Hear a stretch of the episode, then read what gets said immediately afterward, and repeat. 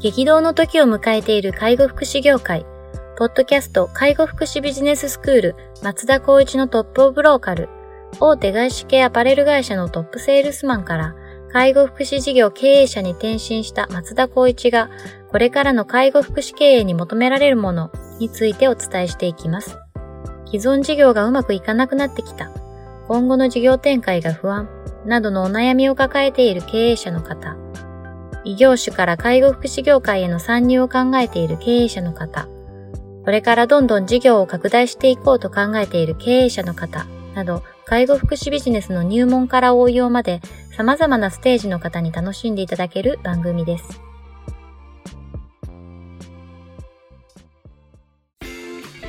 こんにちは。ナビゲーターの松本慎二です。ポッドキャスト介護福祉ビジネススクール松田光一のトップオブローカル。トップオブローカルとは介護福祉事業において地域に密着し、地域に愛されることで地域のナンバーワンになることです。松田さん本日はよろしくお願いします。よろしくお願いします。今日もですね、あの、お便りいただいておりますので、あの早速行きたいというふうに思っております。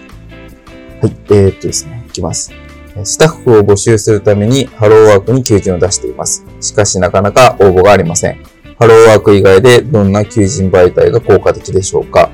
当社は小規模なので、なるべく予算をかけたくありません。というようなご質問をいただいております。人を集めるというのは非常にこう、介護事業、福祉事業にとっては重要だと思うんですけど、はい。松田さんのところも結構いろいろ求人媒体とか、そうですね。やってる感じいろいろやってますね。これは割とテクニックになるので、はい、もし、あの、本当にしっかり聞きたかったら、また改めて、あの、ご連絡いただければと思うんですけども、その前に、これ、えっと、年始一発目の、そうですね、はい。あの番組となるので、はい、改めまして皆さんには明けましておめでとうございます。本年もよろしくお願いいたします。はい、2020年始めまして、はい、オリンピックイヤーですね。そうですね。はい、あの、こうんと今年も皆さんのお役に立てるような情報や、あの、お話をさせていただければと思うので、また、あの、お付き合いいただければと思います。はい、私もよろしくお願いします。で、えっと、今年一発目というところでの、うんと、お問い合わせというところでは一番適してるのかなと思うんですけど、やはりこう、何よりも毎年毎年、こう、必ず皆さんの課題となっているその求人ですよね。はい、採用っていうのはなかなか今、昨今難しいと言われているところで、まあ、小規模でなるべく予算をかけたくないというところも本当に切実にわかります。私もやっぱりこう、体験、経験したので、どうやったらお金をかけずに採用できるかなっていうことをいっぱい試してきましたけども、えっと、結論から申し上げると、ハローワークに求人するというところで限って言うと、今の現状、割とハローワークに掲載すると、ハローワーク自体がネットに、えっと、求人媒体を載せていただけるので、はい、そこからインディードに紐づいて、意外と、その、ハローワークだけじゃなくて、はい。えっ、ー、と、不特定多数の方々が見ていただけるような環境になりつつあるので、はい、割とその部分では、あの、もし、あの、まあ、ご承知だとは思うかもしれないですけども、ご承知でないければ、ご自身で検索いただいて、自分のところが、あインターネット上に載ってるかどうかっていうところを、まあ、まず確認していただいた方がいいかなと思います。なるほど。その上でインターネット上に載っているような情報を、まあ、客観的に、いわゆるこう、求職者の目線に立って、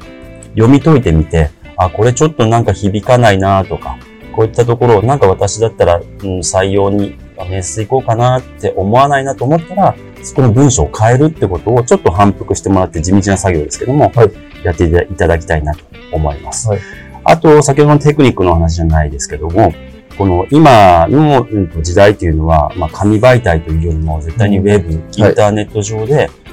えっ、と、求人情報をやっぱり見ていた見ている方々が、まあ、大多数を占めていると思うんですね。かつ、転職を検討されている方って、就業しながらお仕事を探すっていう環境っていうことは、本当に時間がないので、自分で探す時間もないからこそ、インターネットを活用して頼って、まあ、最終的には、まあ、エージェントを頼るとか、そういった形になっちゃうかもしれないんですけども、とにかくウェブをこう活用して、えー、転職先だったりとか、就職先っていうのも探してるっていうことをもう念頭に置いてお話を聞いていただきたいと思います。で、えー、先ほど言ったようにハローワークに求人を出してなかなか応募がないというところになると場合は、今言ったようにハローワークに出している内容自体をもう一度精査していただいた方がいいと思いますね。なるほど。やっぱりこう魅力的な言葉作りを考えないといけないと思うんですね。要するにお金をかけれない、かけたくないっていう気持ちがあるんでしたら、とにかく1ページ1ページごと、1求人1求人ごと、この文章でいいかな、これですごく魅力的に感じるかなっていうのをしっかりと、もうご自身もしくはその一緒にお仕事していただいている方々と考えて、えーっと、文章を作るっていうことをまずやってみてください。そうすることで必ず、あの、レスポンスが変わってくると思います。と同時に、えっ、と、インターネット上では、まあ、SNS, SNS という無料の媒体使えるところがあります。これは、まあ、あの、専門的には松本さんの専門になるかもしれないですけども、まあ、マーケティングのところも踏まえていくと、今、あの、ダイレクトマーケティングでしたっけ？ダイレクトリクルーティングね、ダイレクトリクルーティングですね。ダイレクトリクルーティングというところでいくと、自社で採用を強化するということもあった上での、無料のサイトを使いながら、今のように情報を開示していって、より、えっと、まあ、ニッチが狭いですけども、自分たちと一緒にお仕事していただける方にピンポイントに届けれるような、まあ、先ほどと同じように文章だったりとか、見せ方ですよね。それをすることによって、求人っていうのは小規模で予算がなくても取れる可能性は多大にあると思ってはいます。なるほど。わかりました。じゃあまずこの質問自体でいくと、どんな求人媒体が効果的でしょうかっていう話ですけど、うん。その前に、まずはその求人の内容？そうですね。求人のその、まあコ、コピーライティングっていうんですかね。はいのところを、まあ、しっかり、あの、検討した方がいいんじゃないかっていう話ってことですよね。そうですね。うん確かに、僕はあの、もともと通販やってたんでよくわかりますけど、コピーライティングでレスポンスって結構倍ぐらい変わったりすることそうですよね。あるので、やっぱそこの部分をしっかりこう考えていくっていう、松田さんからもあの、求職者目線って話ありましたけど、はいその、まあ、情報を発信する側の立場じゃなくて、仕事を探している人の立場でどういう情報が欲しいかとか、どういうところを求めてるかみたいなところを、まあ、しっかりこう考えた上で、それをコピーに反映していくっていうのは非常に重要だなっていうふうに話聞きながら改めて思っています。で、それが、まあ、ある程度反応が出てくるようになれば、今度はもっと反応、もっとこう、より人にリーチするために、いろんなメディアを展開するっていう順番の方が、まあいいって感じですそうです。ね。あの、当社の場合だと、基本的にはあの、ウェブを作成するスタッフがいて、はい。かつそういった求人媒体への担当者もいるというところいわゆるコストをかけて今は展開しているので、はい。要するに自社採用を強化しようっていうところで、今は、あの、進んではいるんですけども、まあ、当初に限って言うと、全くそういった部門もないですし、うん。担当者もいないので、はいまあ、私自身が考えてやってたところではあるんですけど、はいとにかくやっぱり起用しにしてたのは、やっぱり文章。うん。やっぱりコストという部分で言ったらかけれないし、給与ってところでも他社よりも高くは出せないっていうところになると、どうしても埋もれてくる中で、どうやったらうちを採用して、あの、うちを面接してくれるかな、入職してくれるかなっていうことを考えたときに、よりそういった横に広く、幅を広く持って可能性を見出せるように、ネット検索しながら、あ、このネットのサイトは使えるなとか、なるほどできるなとかっていうので、いろいろ試してはいました、なるほどですね。でその視点は非常に重要だと思ってて、あの、よくこう通販やってると言われるんですけど、あの、TTP って言うんですけど、はい。徹底的にパクるっていう。要するにこう、多分こう、求人が集まるような原稿って、ある一種の特殊特徴があって、うん。それを、が何だろうっていうのを、まあ考えるんですけど、基本的には。で、まあでもその前に、まずはもう、こう、徹底的にパクって、で、やりながら、その、自分たちの最適な、まあ、答えっていうのを探していくっていうような話で、なんでゼロベースで考えるっていうよりかは、なんかこれお下げだなって思うような原稿を、まあパクりながら、パクるっていうからあれですけど、ながら、あの、やっていくっていうのが、あの、近道なんだろうなっていうのは、うん実体験としてすごい思ってるので、そうですね。はい。あの、私も経営支援をしている中で一番大事なのはやっぱ求人をどうやって、えっ、と、露出していくか。はい。で、それに対して自分たちの仲間を一人でも多くするためにどうやって対応していくかっていうことを紐づいていくと、やっぱり自社で、やっぱりウェブだったりとかデザインを担当できるスタッフを雇って、今には至っているので、もし仮に本当にこういった部分でここまででああれば、改めて、その、ご要望いただければおお手伝いさせていただきますけども、何よりもやっぱりその松本さんが言うように、コピーすること、はいい、いところ、もしくはちょっとベンチマーク、いいな、ここの会社、いいな、この事業所っていうところがあったら、そこのサイトに行って、どうやって求人を出しているか、そうですどね。んな福利コースをやってるか。で、まあ、できるできない、ないそうでは触れないので、はいできるできないはあると思うんですけど、あ、これだったらうちの会社も取り組むことはできるんじゃないかなっていうところは、真似をしていく。そうですね。でそれを踏まえて自分たちのオリジナリティを作っていけばいい話なので、はい。そこから、あの、広告を出していって、反応を見ていくっていうのも、まあ、地道な作業ですし、そのすぐにこう、レスポンスはないかもしれないですけども、とりあえずは、やっぱこう、あトライアンドエラーで改善していくことが大事じゃないかなとは思いますね。そうですね。ちなみに SNS って話もありましたけど、はい結構 SNS 経由で、こう、エントリーといいますか、はい求人の応募ってあったりしますか？そうですね。あの、うちの場合は先ほど言ったように、こう、何度も言うように、こう、ウェブとかデザインをやってる子たちがいてくれて、その子たちの力で、すごくやっぱりこう、反響、反応が良くて、はい自社採用に限って言って、やっぱホームページを見ました。うんあとは SNS を見ました。で、インスタグラムもやらせていただいてはいるんですけども、はいインスタグラムでの写真で、その事業所の様子だったりとか、もしくはスタッフの様子だったりとかも、一応その個人情報保護も踏まえた上で、あの、開示してはいるんですけども、そういったところを見て、印象がいいっていうところで、まあ、スタッフの方々が応募していただけるってことが結構ありますね。なるほどですね。やっぱりまあこう、求職者の方って基本的には、ちょっと気になったところは、インターネット、サイトを見に行ったりしますよね。そうですねえ？最近面接した方だと、はい。前、あのー私たちの会社が気になってましたと。で、その時は他の会社に属していて、ちょっとやっぱりこう、一旦の自分のスキルアップのために次のステップってなった時に、改めてうちの会社を見てくれた時に、その自分のポジションの枠が空いてた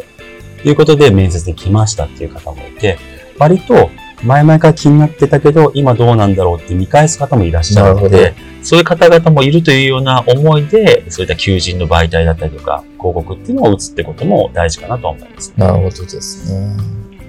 やっぱりこう、情報をしっかりこう発信していくっていうのはもうこれからの時代、もう必須ですよね。そうですね。うんなんかこう、日々の、例えば利用者との対応を、たあの、他の事業所の対応と同じように、うん。求人媒体の方の力を入れる、もしくは時間を割くっていうことは、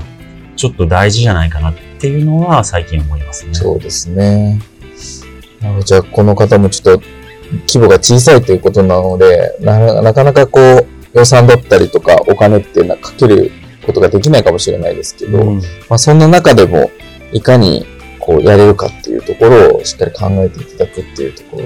がまずあるってことですよね。逆にこの小規模で規模が小さかったらめちゃくちゃやる、やることがあるので、はいもう伸ばすとか採用っていうふうに言ったら、僕なんか結構幅広くできるんじゃないかなっていう、逆にプラスに思っちゃってますね。なるほど、確かに。ただある程度の規模が大きくなったりとか、ある程度スタッフが揃った時点で次ってなった時は結構大変だとう思いますね。なるほど。じゃあ、こう、ちっちゃい時からしっかりこう活動としてやっておくっていうことで、規模が大きくなっていっても、それがこう継続してできるっていうことですかね。はい。確かに小さいとスピード感ありますね。そうですね。うんあと、なかなか何もやってない感覚にも、あの、ちょっとこう、捉えられるので、あこれやりました、あれやりましたって聞いて、あ、やってないです、やってないですっていうのは、なんか見えてくるので、ーあー、なるほどちょっ。と逆にやりがいを感じます。ああ、そうですね。伸びしろしかないってね。そうですそうです確かにちょっと募集しようと思って、まあ、無料でシャローワーク出してみようかって、割と最初のプロセスっていうか、そうですねス。テップゼロみたいな感じですよね。いろんな背景だとかプロセスが分かって、あ、そうなったらこうなるんだっていうのが分かってくると、多分楽しさも増えてくると思うので、なるほどあ。、来た、一人来た、二人来た、やっぱりこれがうまくいったんだっていう実感は湧くと思いますね。うんわかりました。ちなみに、求人媒体ってどこかおすすめあったりします？媒体はもう、それこそもう常に言ってるのは、やっぱり今はエンゲージと言われてる、エンジャパンが出してる無料サイトですよね。そこに紐づいて、そこは単体でその求人サイトっていう部分でのページが作れるので、はい。無料でやった上で対応はできると思います。ただ、まあデメリットって感じるかわからないんですけども、うんと、アカウントをその求人者というか求職者が取って、取った上で中に入らなきゃいけないので、うん。もうそのめんどくさいなと思って、そこで離脱すやる人もい。いる方もいるので、まあ、最終的にはやっぱ自社で応募が完結できるような仕組みを作ることがいいとは思うんですけど、はい。レスポンスを早く取りたいというんであれば、まあ、今一つ言えるのはエンゲージ。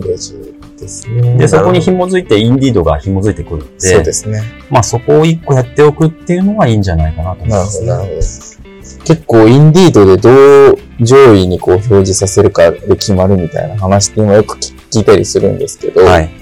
なんかす、エンゲージ使ってると、インディードで上位表示されやすいっていうのを聞いたことあるんですよ。なので、まあ、その辺をうまく活用していただくっていうのは確かに、あの、非常に有効なのかなという感じそうですね。しますね。はい。わかりました。じゃあ、あの、今年もよろしくお願いしますというこはい。とで、また皆さんの、あの、えっと、ご質問、はいいっぱい待ってますので、お待ちしておりますので、じゃあ、に2020年もよろしくお願いしますよろしくお願いしますということではい。今日は締めさせていただきます。本日はありがとうございましありがとうございた。ました。ポッドキャスト介護福祉ビジネススクール松田光一のトップオブローカル番組では介護福祉サービスに関するご質問を当番組の専用ウェブサイトより募集しております。番組 URL よりサイトへアクセスし質問のバナーから所定のフォームへ入力の上送信をお願いします。URL は http コロンスラッシュスラッシュ tol.sense かっこセンスハイフン world かっこワールド .com かっこコムになります。皆様のご質問をお待ちしております。